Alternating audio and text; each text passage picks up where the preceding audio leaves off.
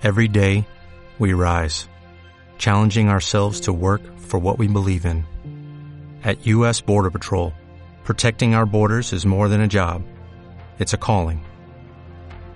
Agents answer the call, working together to keep our country and communities safe. If you are ready for a new mission, join U.S. Border Patrol and go beyond. Learn more at cbp.gov/careers. Capítulo 6. Evolución, karma y renacimiento. Durante aquella noche de tanta consecuencia, en la que Buda alcanzó la iluminación, se dice que pasó por varias fases distintas de despertar. En la primera, con la mente sosegada y purificada, sin mácula, libre de contaminaciones, suavizada, maleable, fija e inamovible, dedicó su atención al recuerdo de sus vidas anteriores. He aquí lo que nos dice de esa experiencia. Recordé muchas, muchas existencias anteriores. Había pasado por uno, dos nacimientos, tres, cuatro, cinco, cincuenta, cien, cien mil, en distintos periodos del mundo. Lo sabía todo acerca de estos diversos nacimientos, dónde se habían producido, cuál había sido mi nombre, en qué familia había nacido y qué había hecho. Reviví una vez más la buena y la mala fortuna de cada vida y muerte en cada vida. Y una y otra vez volví a la vida. De esta manera recordé innumerables existencias previas con todas sus circunstancias y sus rasgos característicos exactos. Este conocimiento lo obtuve en la primera vigilia de la noche. Desde el alba de la historia, la reencarnación y una firme fe en la vida después de la muerte han ocupado un lugar esencial en casi todas las religiones. La creencia en el renacimiento existió también entre los cristianos en los primeros tiempos del cristianismo y persistió bajo diversas formas hasta bien entrada la Edad Media. Orígenes, uno de los padres de la Iglesia con mayor influencia, creía en la preexistencia de las almas y escribió en el siglo III cada alma llega a este mundo reforzada por las victorias o debilitada por las derrotas de sus vidas anteriores. Aunque el cristianismo acabó rechazando la creencia en la reencarnación, aún pueden encontrarse restos de ella en el pensamiento renacentista, en las obras de grandes poetas románticos como Blake y Shelley, e incluso sorprendentemente en el novelista Balzac, desde que a finales del siglo pasado se despertara el interés por las religiones orientales, un número considerable de occidentales han llegado a aceptar el conocimiento hindú y budista de la reencarnación. Uno de ellos, el gran industrial y filántropo estadounidense Henry Ford, escribió Adopté la teoría de la reencarnación. La religión no ofrecía nada en este sentido. Ni siquiera el trabajo me proporcionaba una completa satisfacción. El trabajo es fútil si la experiencia acumulada en una vida no la podemos utilizar en la siguiente. Cuando descubrí la reencarnación, el tiempo dejó de estar limitado. Yo ya no era un esclavo de las manecillas del reloj. Me gustaría comunicar a otros la serenidad que nos da esta larga vida de la vida. Una encuesta Gallup realizada en 1982 reveló que casi uno de cada cuatro estadounidenses cree en la reencarnación. Dado el dominio de la filosofía materialista y científica sobre casi todos los aspectos de la vida, esta estadística resulta asombrosa. Sin embargo, la mayoría de la gente solo tiene una idea muy vaga acerca de la vida tras la muerte y ninguna idea en absoluto de cómo podría ser. Una y otra vez me encuentro con personas que me dicen que se les hace imposible creer en algo de lo que no existe ninguna prueba. Pero, ¿puede considerarse eso una prueba de que no es así? Voltaire dijo, a fin de cuentas, no es más extraño nacer dos veces que nacer una vez. Si ya hemos vivido antes, me suelen preguntar, ¿por qué no nos acordamos? Pero, ¿por qué el hecho de no recordar va a significar que no hemos vivido antes? Después de todo, las experiencias de nuestra infancia o de ayer, o incluso de lo que estábamos pensando hace una hora, eran vividas en el momento de producirse, pero su recuerdo se ha erosionado casi por completo, como si no hubieran existido nunca. Si no podemos acordarnos de lo que hacíamos o pensábamos el lunes pasado, ¿cómo vamos a imaginar que ha de ser fácil o normal recordar lo que hacíamos en una vida anterior?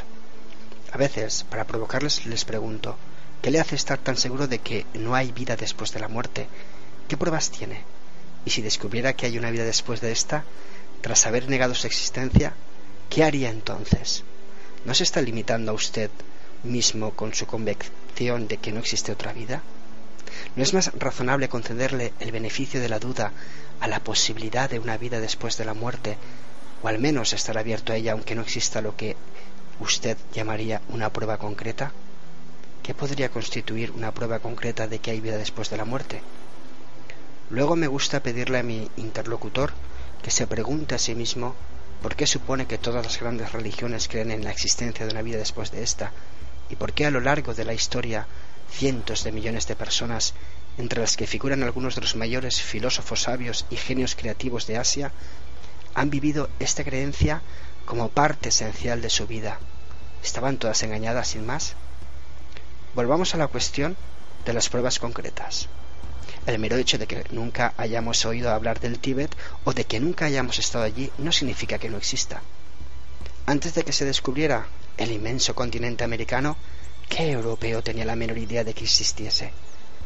Y aun después de descubierto, la gente todavía dudaba de su existencia, lo que nos impide aceptar e incluso empezar a pensar seriamente en la posibilidad de la reencarnación eh, y creo yo que la visión drásticamente limitada que tenemos de la vida.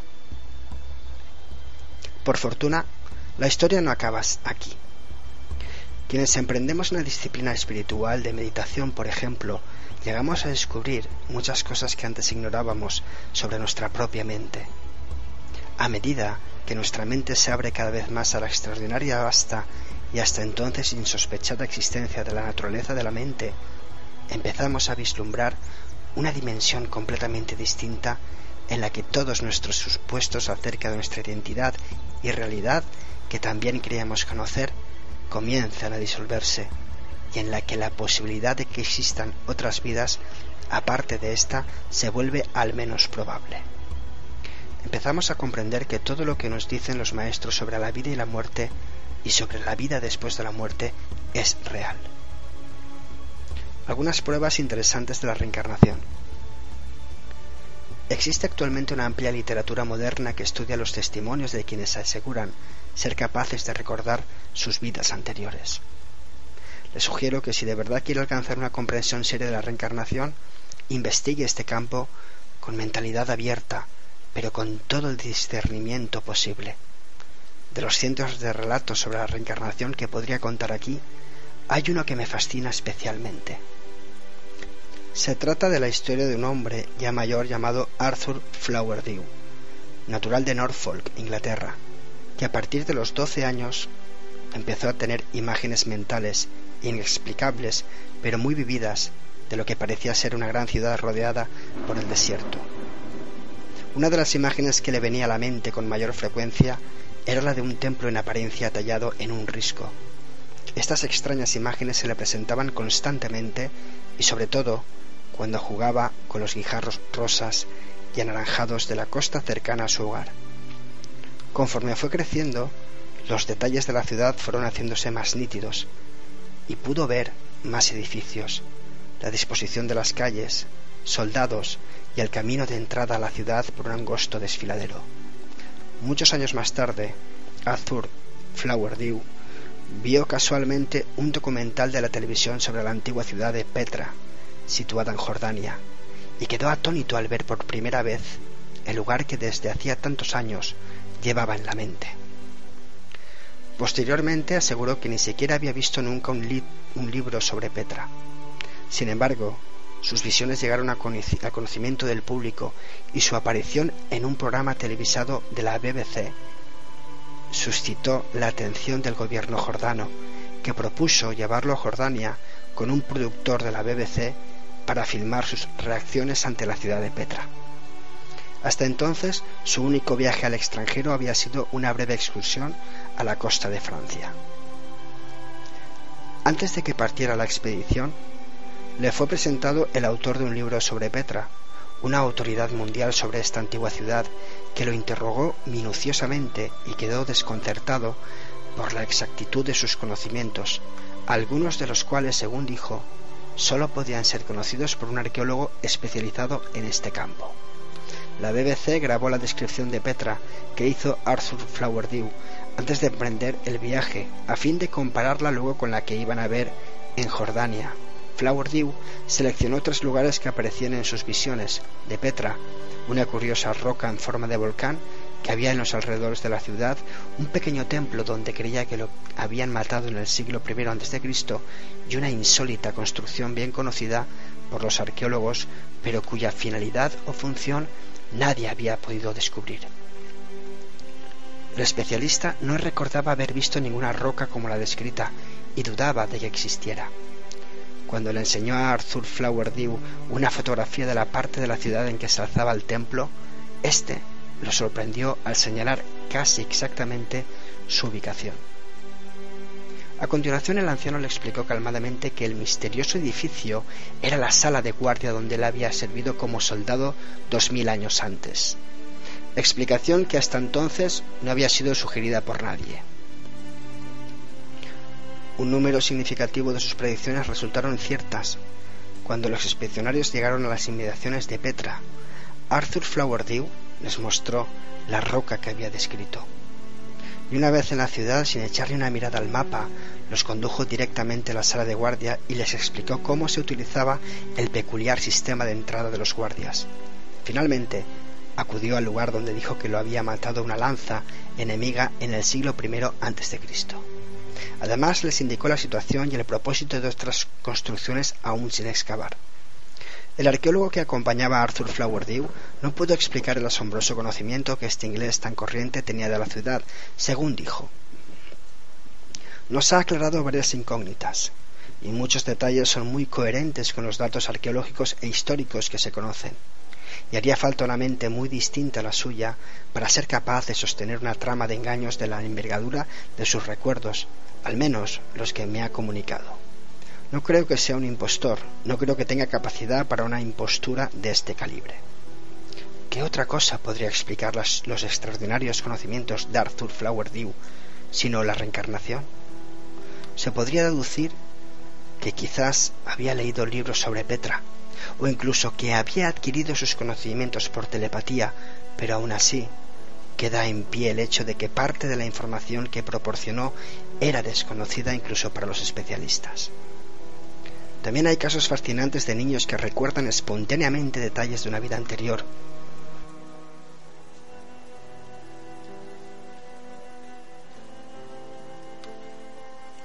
El doctor Ian Stevenson de la Universidad de Virginia ha recopilado muchos de ellos. En cierta ocasión llegó a conocimiento del Dalai Lama el asombroso caso de una niña que guardaba recuerdos de una vida anterior envió un representante especial para que la entrevistara y comprobara su historia. La niña, hija de un maestro de escuela, se llamaba Kamalhit Kaur y había nacido en una familia sikh del estado indio de Punjab. Un día, cuando estaba visitando una feria de pueblo con su padre, de pronto le pidió que la llevara a otro pueblo situado a cierta distancia. El padre, sorprendido, le preguntó por qué. Aquí no tengo nada, respondió ella. Este no es mi hogar Llévame a ese pueblo, por favor. Una de mis amigas de la escuela y yo íbamos en bicicleta cuando de repente nos atropelló un autobús. Mi amiga murió al instante. Yo sufrí lesiones en la cabeza, la nariz y el oído. Me recogieron del suelo y me dejaron en un banco, ante un patio que había cerca. Después me llevaron al hospital del pueblo. Mis heridas sangraban mucho y mis padres y además parientes fueron allí conmigo. El hospital no disponía de medios para curarme y decidieron llevarme al hospital de Ambala. Una vez allí, como los médicos dijeron que no podía curarme, les pedí a mis parientes que me llevaran a casa. El padre se quedó atónito, pero en vista de que ella insistía accedió a llevarla a aquel pueblo, aunque creía que solo era un capricho infantil. Fueron los dos al pueblo, como se lo había prometido, y la niña lo reconoció al acercarse y señaló el lugar donde el autobús la había atropellado. Luego quiso subir a un rickshaw y le indicó el camino al conductor hasta llegar a un grupo de casas donde dijo que había vivido antes. La niña y su desconcertado padre se dirigieron a la casa que según ella pertenecía a su anterior familia.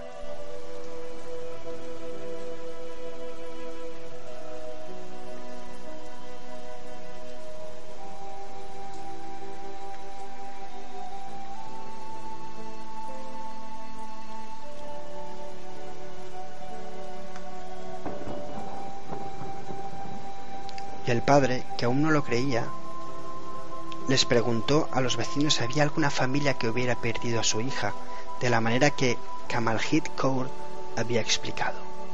Los vecinos confirmaron su relato y le explicaron que Rishna, la hija de la familia, contaba 16 años cuando tuvo el accidente que le costó la vida. Su muerte se produjo en el coche que la llevaba a casa del hospital. El padre quedó muy alterado al saber todo esto y le dijo a Kamaljit que deberían volver a su pueblo, pero ella entró en la casa, pidió su fotografía escolar y la contempló encantada. Cuando llegaron el abuelo y los tíos de la Risna, los reconoció y los llamó por su nombre sin equivocarse. Después fue a la que había sido su habitación y le mostró a su padre el resto de la casa. A continuación pidió sus libros de la escuela, sus dos brazaletes de plata, sus dos cintas y su nuevo vestido marrón. Su tía explicó que todos esos objetos habían pertenecido a Risna. Después de eso, se encaminó sin vacilar a la casa de su tío, donde identificó algunos otros artículos. Al día siguiente se reunió con sus anteriores parientes y cuando llegó a la hora de tomar el autobús para volver a casa, se negó a marcharse y le dijo a su padre que pensaba quedarse allí. Finalmente, el hombre logró convencerla de que se marchara con él. La familia empezó a reconstruir la historia Kamaljit Kaur. Había nacido diez meses después de la muerte de Rishna, aunque la pequeña aún no había empezado a ir a la escuela. A menudo hacía como que leía y cuando vio la fotografía escolar de Rishna recordó los nombres de todos sus compañeros de clase. Además, siempre había pedido ropa de color marrón sus padres descubrieron que a Risna le habían regalado un vestido marrón del que se sentía muy orgullosa, pero no había alcanzado a estrenarlo. Lo último que recordaba Kamaljit Kaur de su vida anterior era que se habían apagado las luces del coche cuando volvía del hospital. Debió de ser entonces cuando murió. Podrían darse diversos argumentos para tratar de desacreditar esta historia, se podría decir que quizá la familia de la niña la indujo a fingir que era la reencarnación de Rishna por algún motivo particular. Los padres de Rishna eran unos granjeros acomodados, pero la familia de Kamaljit Kaur tampoco era pobre y tenía una de las mejores casas de su pueblo, con patio interior y jardín. Un aspecto curioso del caso es que en realidad su familia de esta vida consideraban un trastorno todo el asunto y estaba bastante preocupada por lo que iban a pensar los vecinos. Sin embargo, lo que me parece más significativo es que los parientes de Risna admitieron que, aunque no sabían mucho de su propia religión, ni siquiera si los Sikhs aceptan o no la reencarnación, estaban convencidos de sin duda alguna de que Kamaljit Kaur era verdaderamente su Risna. A cualquiera que desee estudiar seriamente la posibilidad de que haya vida después de la muerte, le sugiero que examine los conmovedores testimonios de las experiencias de casi muerte. Un asombroso número de personas que han sobrevivido a esta experiencia han quedado persuadidas de que la vida prosigue después de la muerte, aunque hasta ese momento muchas de ellas no tenían ningún credo religioso ni ninguna experiencia espiritual previa. Ahora estoy absolutamente convencida de que hay vida después de la muerte, sin la más mínima duda. Y no temo morir. He conocido personas muy asustadas, con mucho miedo. Siempre sonrío para mis adentros cuando oigo a alguien decir que duda de que haya una vida futura o decir, cuando mueres te acabas. Pienso para mí, no saben nada. Lo que me ocurrió en ese momento fue la experiencia más insólita que he tenido jamás y me hizo comprender que hay vida después de la muerte. Sé que hay vida después de la muerte. Nadie puede destruir mi convicción. No tengo ninguna duda. Es algo pacífico y no hay nada que temer. No sé qué hay más allá de lo que yo experimenté, pero para mí ya es suficiente. Me dio una respuesta a lo que supongo que todo el mundo debe de preguntarse en un momento u otro de su vida. Sí, la vida continúa después de la muerte, más hermosa que todo lo que podamos imaginar. Cuando se llega, a saber esto, nada puede igualarlo, sencillamente lo sabes.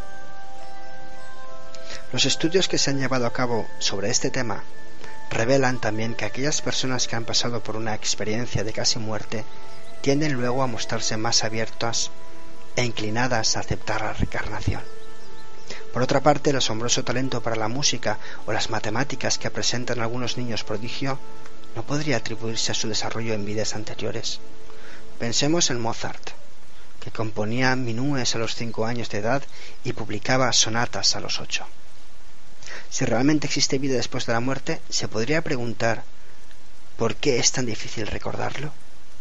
En el mito de Er, Platón propone una explicación para esta ausencia de recuerdos. Er era un soldado al que se dio por muerto en una batalla, y parece ser que tuvo una experiencia de casi muerte.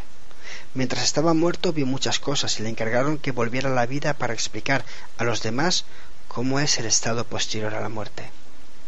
Justo antes de regresar, dice Platón, vio como aquellos que se preparaban para nacer se dirigían a la llanura del olvido, en medio de un calor terrible y sofocante, porque en aquel campo no se veía un solo árbol ni nada de lo que la tierra produce. Llegada la tarde, acamparon junto al río de la despreocupación, cuya agua no puede recogerse en ningún recipiente.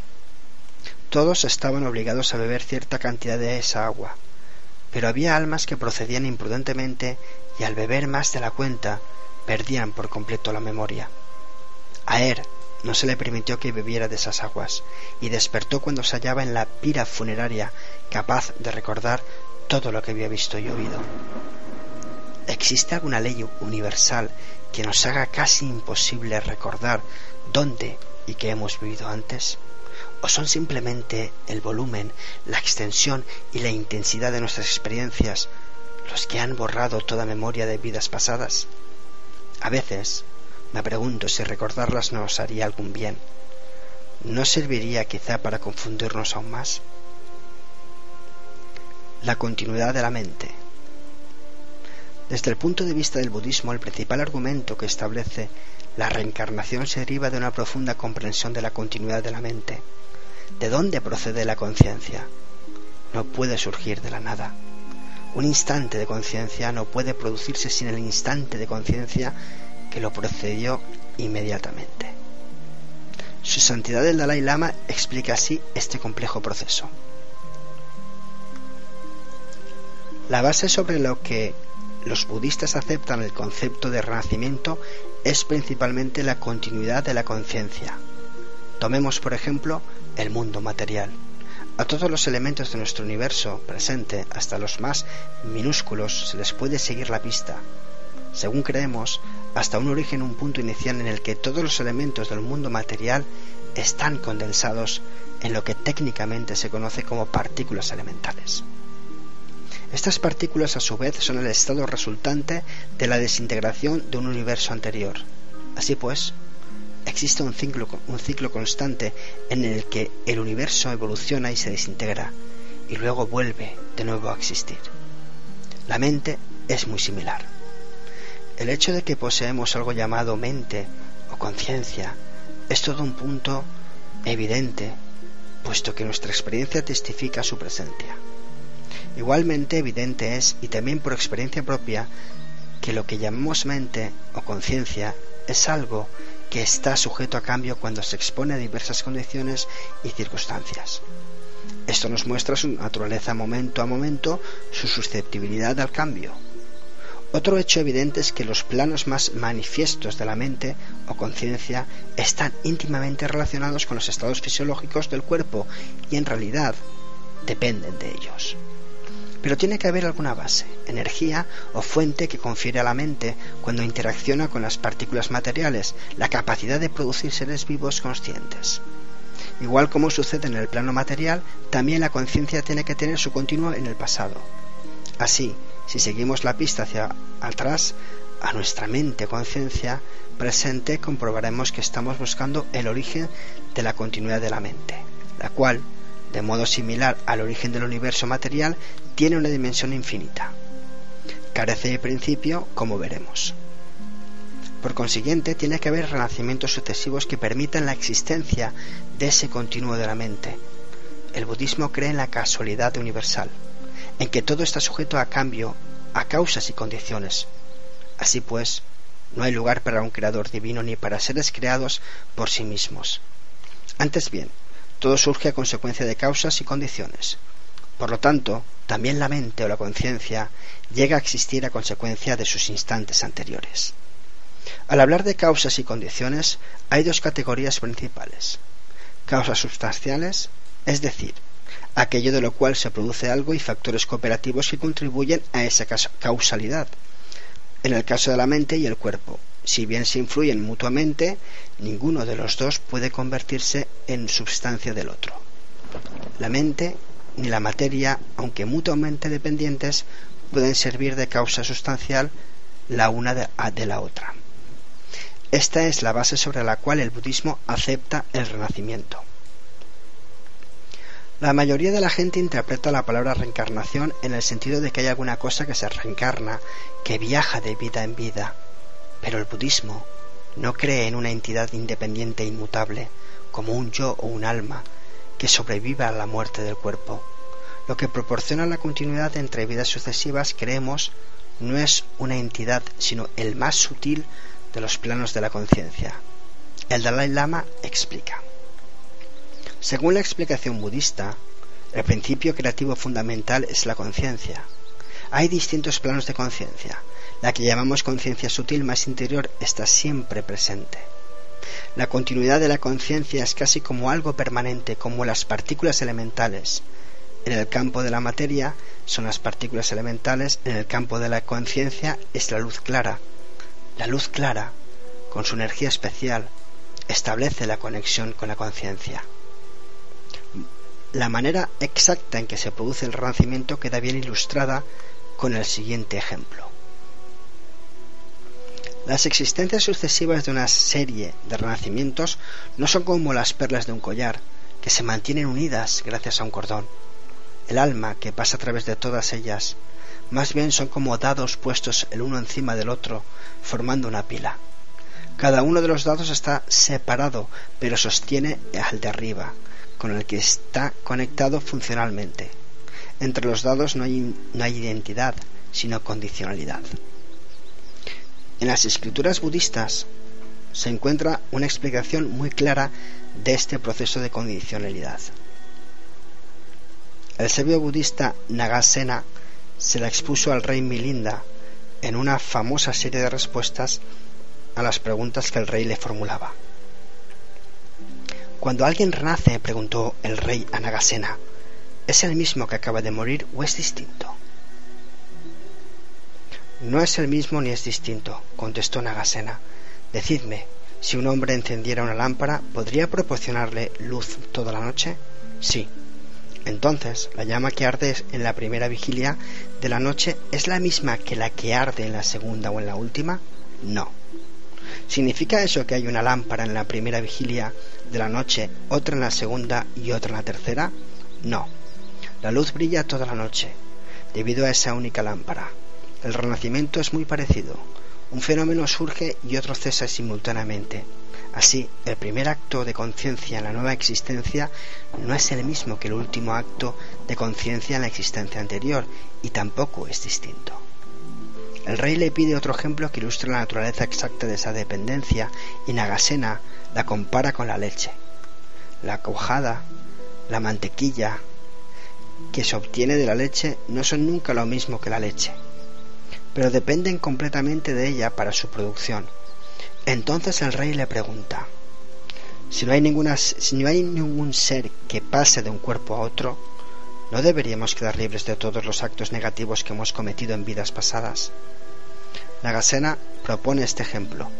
Un hombre roba unos mangos. Los mangos que ha robado no son exactamente los mismos mangos que la otra persona había plantado y poseía en un principio, con que ¿cómo se le puede considerar merecedor del castigo? El motivo de que lo merezca, dice Nagasena, es que los mangos robados crecieron solo por causa de los que su dueño plantó en un principio. Del mismo modo, es por causa de nuestras acciones en una vida, puras o, impuras, por lo que quedamos conectados con otra vida y no nos libramos de sus consecuencias. El karma. En la segunda vigilia de la noche en que alcanzó la iluminación, Buda obtuvo otra clase de conocimiento que completó su conocimiento de la reencarnación, el del karma, la ley natural de causa y afecto. Con el ojo celestial purificado y más allá del alcance de la visión humana, vi cómo los seres se desvanecen y vuelven de nuevo a ser. Los vi encumbrados y caídos, brillantes e insignificantes, y vi como cada uno obtenía según su karma un renacimiento favorable o doloroso. La verdad y la fuerza impulsora que hay tras la reencarnación es lo que recibe el nombre de karma. En Occidente, el karma recibe a menudo una interpretación totalmente errónea que lo identifica con el sino o la predestinación. Pero es más acertado concebirlo como la ley infalible de causalidad que rige el universo. La palabra karma significa literalmente acción, acto, y designa tanto el poder latente que hay en las acciones como las consecuencias que se derivan de nuestros actos. Hay muchas clases de karma. Karma internacional, karma nacional, el karma de una ciudad, el de un individuo, todos están inextricablemente relacionados y sólo pueden ser comprendidos en toda su complejidad por un ser iluminado. En términos sencillos, ¿qué significa el karma? Significa que todo lo que hacemos con el cuerpo, el habla o la mente tiene su resultado correspondiente. Toda acción, aun la más insignificante, está preñada de consecuencias. Dicen los maestros que incluso un poco de veneno puede causar la muerte y que incluso una semilla minúscula puede convertirse en un árbol enorme. Y Buda dijo, no descuides las acciones negativas solo porque son pequeñas. Por pequeña que sea una chispa puede incendiar un pajar grande como una montaña. Y también no descuides las buenas acciones pequeñas creyendo que no aportan ningún beneficio. Incluso las menores gotas de agua acaban llenando un recipiente enorme. El karma no se deteriora como las cosas externas, ni se vuelve jamás inoperante. No puede ser destruido por el tiempo, el fuego ni el agua. Su poder no desaparece nunca hasta que se madura. Aunque quizá las consecuencias de nuestras acciones no hayan madurado aún, lo harán inevitablemente cuando se den las condiciones adecuadas. Por lo general tendemos a olvidarnos de lo que hacemos y las consecuencias no nos dan alcance hasta mucho después, cuando ya no somos capaces de relacionarlas con sus causas. Imagínese un águila, dice Jingme Lingpa, que va volando a gran altura. No proyecta ninguna sombra, nada delata su presencia. De pronto ve a su presa, se lanza en picado y desciende hasta el suelo. Y cuando desciende aparece su amenazadora sombra.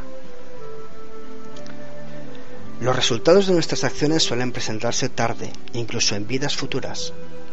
No podemos atribuirles una causa porque cualquier acontecimiento puede ser una combinación complejísima de muchos karmas que han madurado juntos.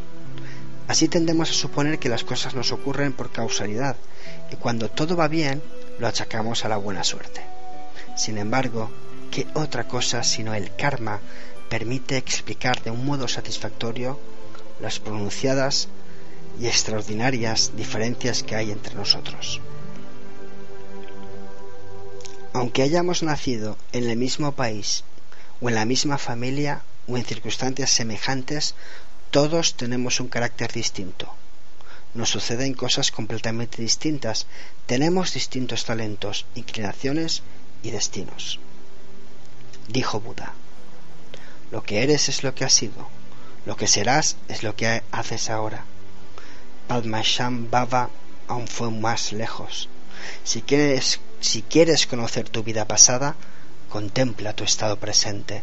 Si quieres conocer tu vida futura, contempla tus acciones presentes. el buen corazón. La clase de nacimiento que tendremos en la próxima vida viene determinado pues por la naturaleza de nuestras acciones en esta. Y es importante no olvidar nunca que el efecto de nuestras acciones depende por completo de la intención o motivación a que responden y no de su envergadura. En la época de Buda vivió una anciana mendiga llamada Confiar en la Alegría.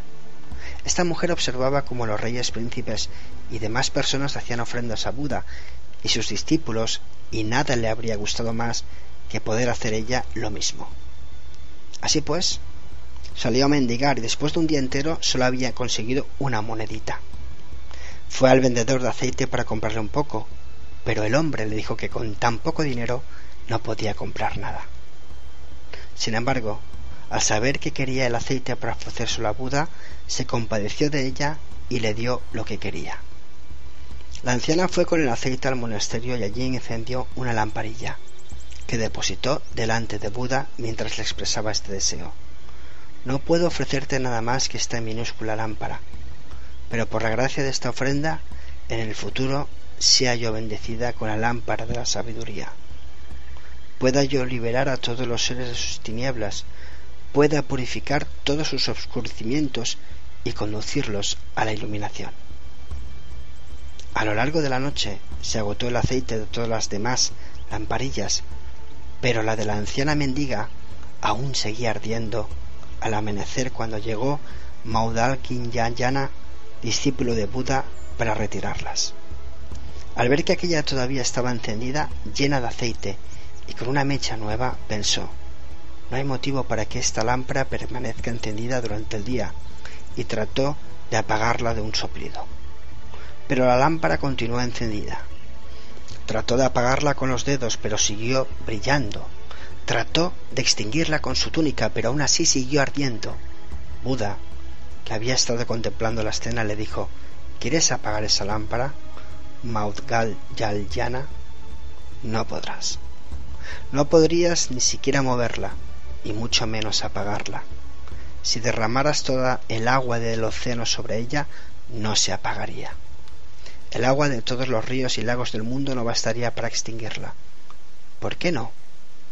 Porque esta lámpara fue ofrecida con devoción y con pureza de mente y corazón, y esa motivación la ha hecho enormemente beneficiosa. Cuando Buda terminó de hablar, la mujer se le acercó, y él profetizó que en el futuro llegaría a convertirse en un Buda perfecto llamado luz de la lámpara. Así pues, es nuestra motivación, ya sea buena o mala, la que determina el fruto de nuestros actos. Santideva dijo, Toda la dicha que hay en este mundo, toda proviene de desear que los demás sean felices, y todo el sufrimiento que hay en este mundo, todo proviene de desear ser feliz. Puesto que la ley del karma es inevitable e infalible, cada vez que perjudicamos a otros nos perjudicamos directamente a nosotros mismos y cada vez que les proporcionamos felicidad, nos proporcionamos a nosotros mismos felicidad futura. Por eso el Dalai Lama dice, si intentas dominar tus motivos egoístas, ira y demás, y cultivar más amabilidad y compasión hacia los demás, en último término tú mismo te beneficiará más de lo que te beneficiarías de otro modo. Por eso digo a veces que el egoísta sabio debería practicar de esta manera. Los egoístas necios siempre están pensando en ellos mismos y el resultado es negativo. Los egoístas sabios piensan en los demás, ayudan a los demás tanto como pueden y el resultado es que ellos también se benefician. La creencia en la reencarnación nos demuestra que en el universo existe cierta justicia y bondad últimas. Es esta bondad la que todos intentamos descubrir y liberar. Cuando actuamos de un modo positivo, nos movemos hacia ella. Cuando actuamos de un modo negativo, la oscurecemos y la inhibimos. Y cuando no podemos expresarla en nuestra vida y nuestros actos, nos sentimos desdichados y frustrados. Así pues, si hubiera dar de extraer usted un mensaje esencial del hecho de la reencarnación sería este. Cultive ese buen corazón que anhela que los demás seres encuentren una felicidad duradera y actúe para proporcionar esa felicidad. Alimente y practique la amabilidad. El Dalai Lama ha dicho, no hay necesidad de templos, no hay necesidad de filosofías complicadas. Nuestro propio cerebro, nuestro propio corazón es nuestro templo. Mi filosofía es la bondad. La creatividad. El karma, pues, no es fatalismo ni predestinación. Karma es nuestra capacidad de crear y, cambiar. Es creativo porque podemos determinar cómo y por qué actuamos. Podemos cambiar. El futuro está en nuestras manos y en manos de nuestro corazón. Buda dijo, el karma lo crea todo como un artista, el karma compone como un bailarín. Dado que todo es impermanente, fluido e interdependiente, nuestra forma de obrar y pensar modifica inevitablemente el futuro. No hay ninguna situación, por desesperada o terrible que parezca, como una enfermedad mortal, por ejemplo, que no se pueda utilizar para evolucionar, y no hay ningún crimen ni crueldad que el arrepentimiento sincero y la auténtica práctica espiritual no puedan purificar. Milarepa está considerado como el mayor yogi, poeta y santo de Tíbet. Recuerdo con qué emoción leía en mi niñez la historia de su vida y examinaba atentamente las pequeñas ilustraciones de mi ejemplar escrito a mano. En su juventud, Milarepa estudió para llegar a ser un hechicero y movido por la sed de venganza, mató y arruinó a innumerables personas con su magia negra. Sin embargo, gracias a su arrepentimiento y a todas las pruebas y penalidades a que le sometió su gran maestro Marpa, consiguió redimir todos sus actos negativos. Y luego siguió practicando hasta alcanzar la iluminación y convertirse en una figura que ha sido fuente de inspiración para millones de personas a lo largo de los siglos. En Tíbet decimos que la acción negativa tiene una buena cualidad, puede redimirse de modo que siempre hay esperanza. Aun los asesinos y los criminales más empedernidos pueden cambiar y vencer el condicionamiento que los condujo a sus crímenes. Si la utilizamos hábilmente con sabiduría, nuestra condición actual puede servirnos de inspiración para liberarnos de las cadenas del sufrimiento. Cualquier cosa que se nos esté ocurriendo ahora es reflejo de nuestro karma pasado. Si sabemos eso, si lo sabemos realmente, cuando nos acosan el sufrimiento y las dificultades, no los consideramos un fracaso u un desastre especial, ni concebimos en modo alguno el sufrimiento como un castigo. Tampoco nos acusamos ni nos dejamos llevar por el odio hacia nosotros mismos. Vemos el dolor que estamos experimentando como el cumplimiento de los defectos, los frutos de un karma pasado. Los tibetanos dicen que el sufrimiento es una escoba que barre todo nuestro karma negativo. Incluso podemos sentirnos agradecidos porque un karma está llegando a su fin. Sabemos que la buena suerte, fruto del buen karma, puede acabarse pronto si no la utilizamos bien y que la desgracia, resultado del karma negativo, en realidad puede estar ofreciéndonos una magnífica oportunidad de evolucionar. Para los tibetanos, el karma posee un significado absolutamente vivido y práctico en su vida cotidiana. Viven según el principio del karma, en el conocimiento de su verdad, y esta es la base de la ética budista. Comprenden que se trata de un proceso natural y justo, por tanto, el karma les inspira un sentido de responsabilidad personal en todo lo que hacen. Cuando yo era pequeño, mi familia tenía un criado maravilloso llamado A.P. Dorje que me quería muchísimo. En realidad era un santo y no le hice daño a nadie en toda y no le hizo daño a nadie en toda su vida. Cada vez que yo hacía o decía algo dañino, inmediatamente me advertía con suavidad, vamos, eso no está bien. Y de este modo me instiló el profundo sentido de la omnipresencia del karma y el hábito casi automático de transformar mis reacciones si surgía algún pensamiento nocivo. ¿Es realmente tan difícil ver el karma en funcionamiento?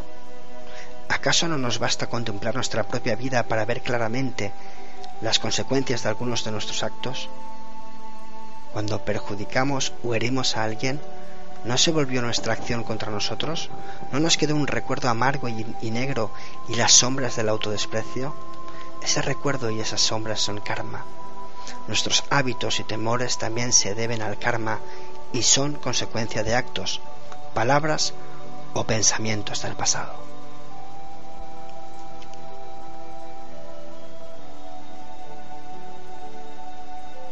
Si examinamos nuestras acciones y les prestamos verdadera atención, veremos que hay una pauta que se repite en nuestros actos. Cada vez que actuamos de un modo negativo, la consecuencia es dolor y sufrimiento. Cada vez que actuamos de un modo positivo, tarde o temprano, el resultado es felicidad.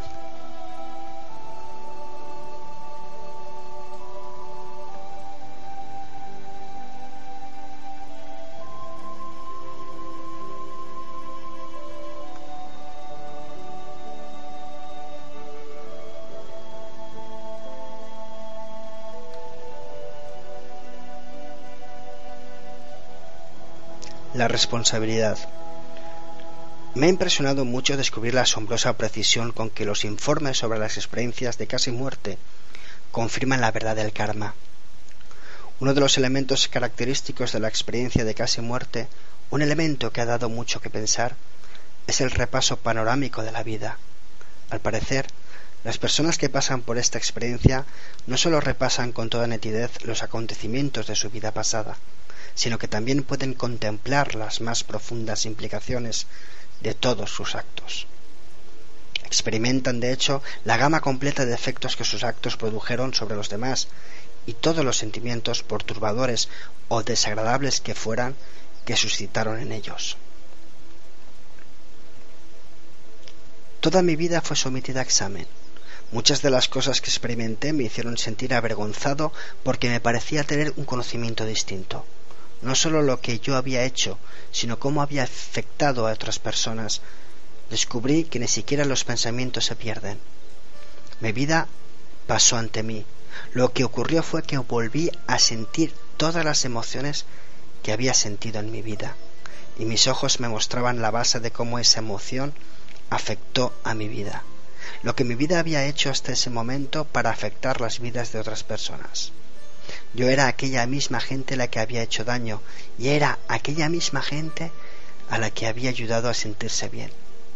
Fue revivir totalmente todos los pensamientos que había tenido, todas las palabras que había pronunciado y todos los actos que habían hecho en mi vida, más el efecto de cada pensamiento, palabra y acto sobre todas y cada una de las personas que alguna vez se habían acercado a mí en torno o mi esfera de influencia tanto si las conocía como si no. Más el efecto de cada pensamiento, palabra y acto sobre el clima, las plantas, los animales, la tierra, los árboles, el agua y el aire. Creo que estos testimonios deben tomarse muy en serio, pues nos ayudarán a todos a comprender plenamente las implicaciones de nuestros actos, palabras y pensamientos y nos inducirán a ser cada vez más responsables. He observado que mucha gente se siente amenazada por la realidad del karma, porque empiezan a darse cuenta de que no pueden escapar a esta ley natural. Hay quienes manifiestan un desprecio absoluto por el karma, pero en su interior albergan profundas dudas sobre su propia negación. Puede que durante el día muestren un osado desdén hacia toda moralidad, una confianza artificial y despreocupada, pero a solas por la noche su mente está con frecuencia sombría y angustiada. Tanto Oriente como Occidente tienen su propia manera de eludir las responsabilidades que se derivan de la comprensión del karma. En Oriente, la gente utiliza el karma como excusa para no prestar ayuda a nadie, alegando que, sufran lo que sufran, se trata de su karma. En el Occidente, libre pensador, hacemos lo contrario. Los occidentales que creen en el karma a veces son exageradamente sensibles y cuidadosos y dicen que ayudar efectivamente a alguien equivale a entrometerse en algo que esa persona debe resolver por sí misma. ¿Qué manera de evadirse y de traicionar nuestra humanidad? ¿Acaso no podría decirse con el mismo fundamento que es nuestro karma encontrar el modo de ayudar? Conozco a unas cuantas personas ricas La riqueza podría ser su destrucción si fomenta en ellas la indolencia y el egoísmo. Por otra parte, podrían aprovechar la oportunidad que les ofrece el dinero para ayudar realmente a otros y de ese modo ayudarse a ellas mismas. Nunca debemos olvidar que es por medio de nuestros actos, palabras y pensamientos como tenemos una elección. Y si queremos podemos poner fin al sufrimiento y a las causas del sufrimiento y contribuir a que despierte en nosotros nuestro verdadero potencial, nuestra naturaleza de Buda. Hasta que esta naturaleza de Buda no esté completamente despierta y nos veamos liberados de nuestra ignorancia y nos fusionemos con la mente iluminada inmortal, la sucesión de nacimientos y muertes no tendrá fin. Así pues, nos dicen las enseñanzas, si no asumimos la responsabilidad más amplia posible respecto a nosotros mismos en esta vida, nuestro sufrimiento se prolongará no solo durante unas cuantas, sino durante miles de vidas. Es este grave conocimiento lo que hace pensar a los budistas que las vidas futuras son más importantes incluso que esta, puesto que son muchas más que las que nos aguardan en el futuro. Esta visión a largo plazo rige su forma de vivir. Saben que si sacrificamos toda la eternidad por esta vida es como si nos gastáramos los ahorros de toda la vida en tomar una copa, prescindiendo neciamente de las consecuencias. Pero si observamos la ley del karma y despertamos en nosotros el buen corazón del amor y la compasión, si purificamos nuestro continuo mental y despertamos gradualmente la sabiduría de la naturaleza de nuestra mente, podemos llegar a convertirnos en un, ser verdaderamente humano y en último término iluminado.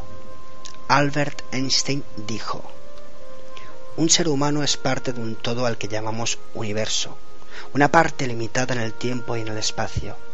Este ser humano se ve a sí mismo, sus pensamientos y sensaciones como algo separado del resto, en una especie de ilusión óptica de su conciencia. Esta ilusión es para nosotros como una cárcel que nos limita a nuestros deseos personales y a sentir afecto por unas pocas personas que no son más próximas. Nuestra tarea ha de consistir en liberarnos de esta cárcel ampliando nuestros círculos de compasión de modo que abarquen a todos los seres vivos y a toda la naturaleza en su esplendor. Las reencarnaciones en Tíbet.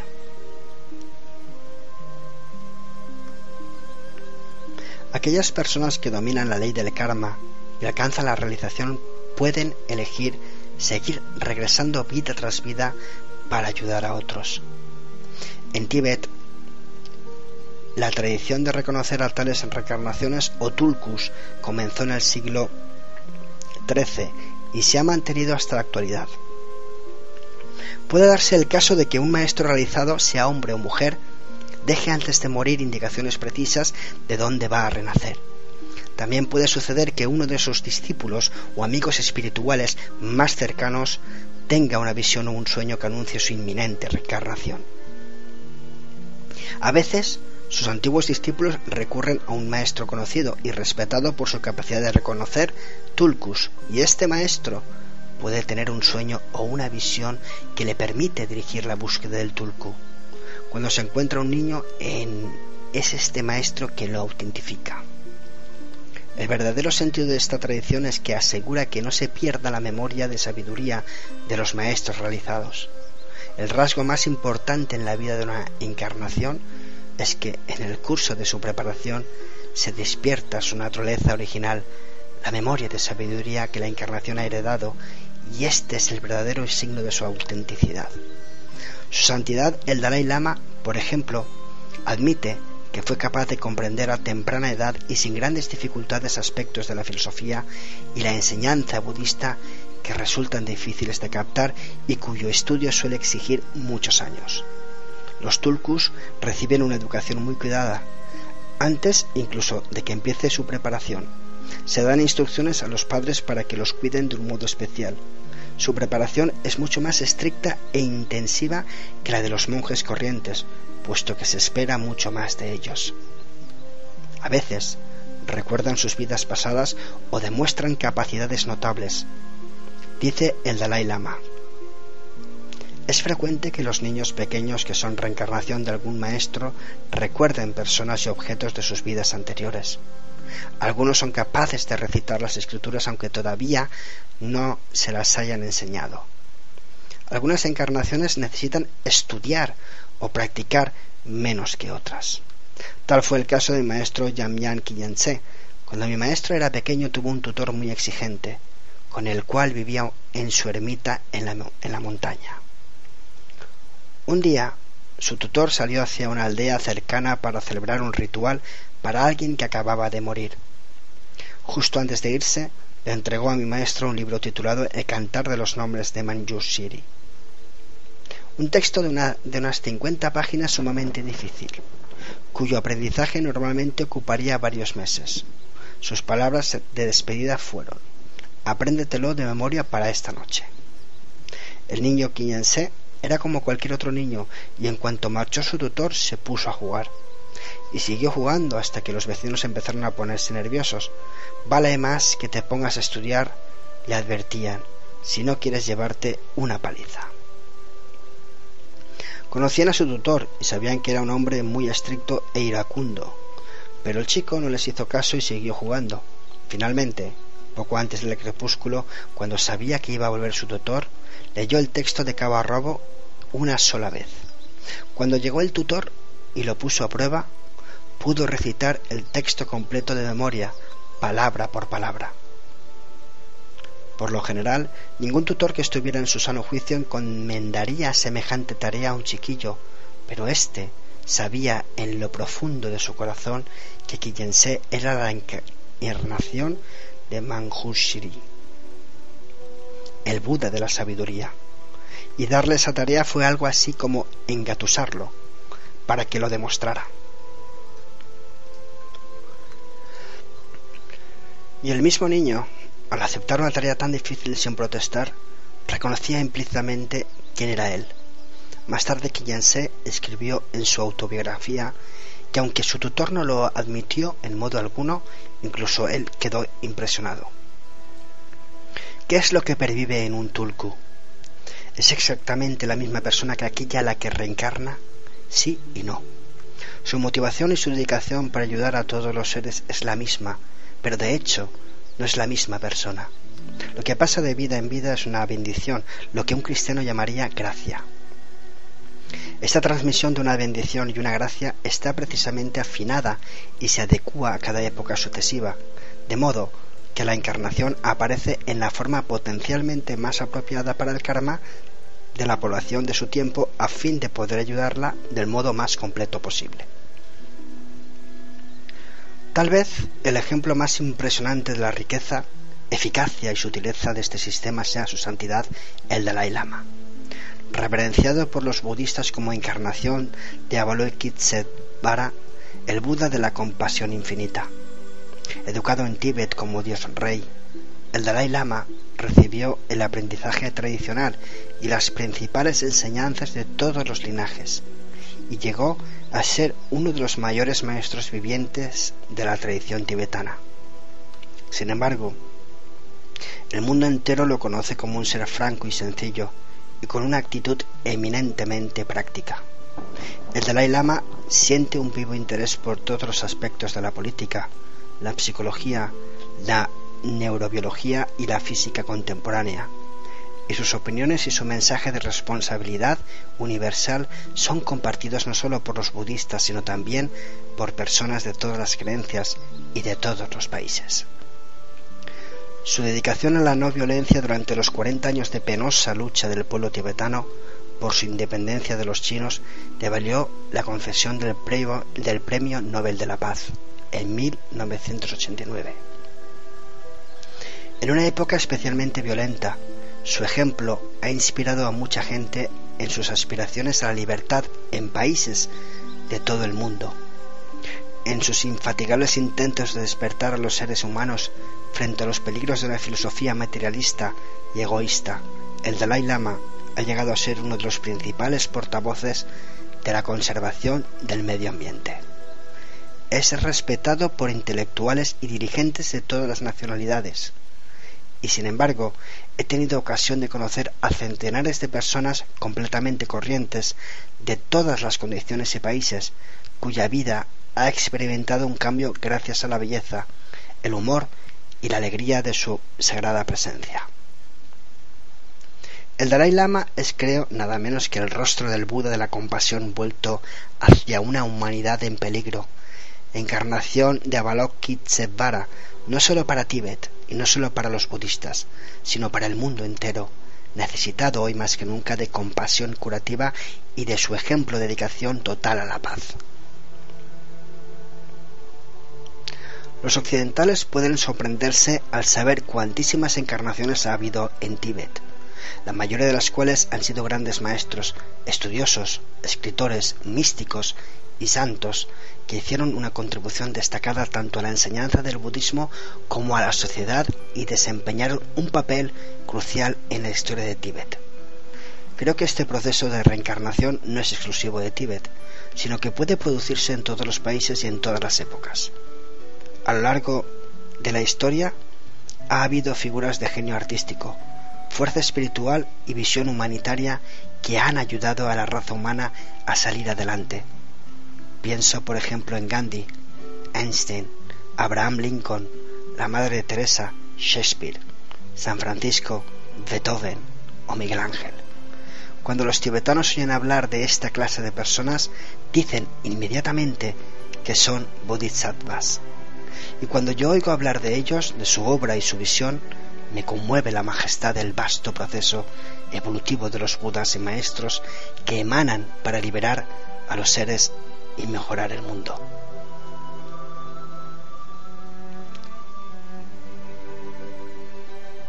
El próximo capítulo, capítulo 7, los bardos y las otras realidades. Gracias.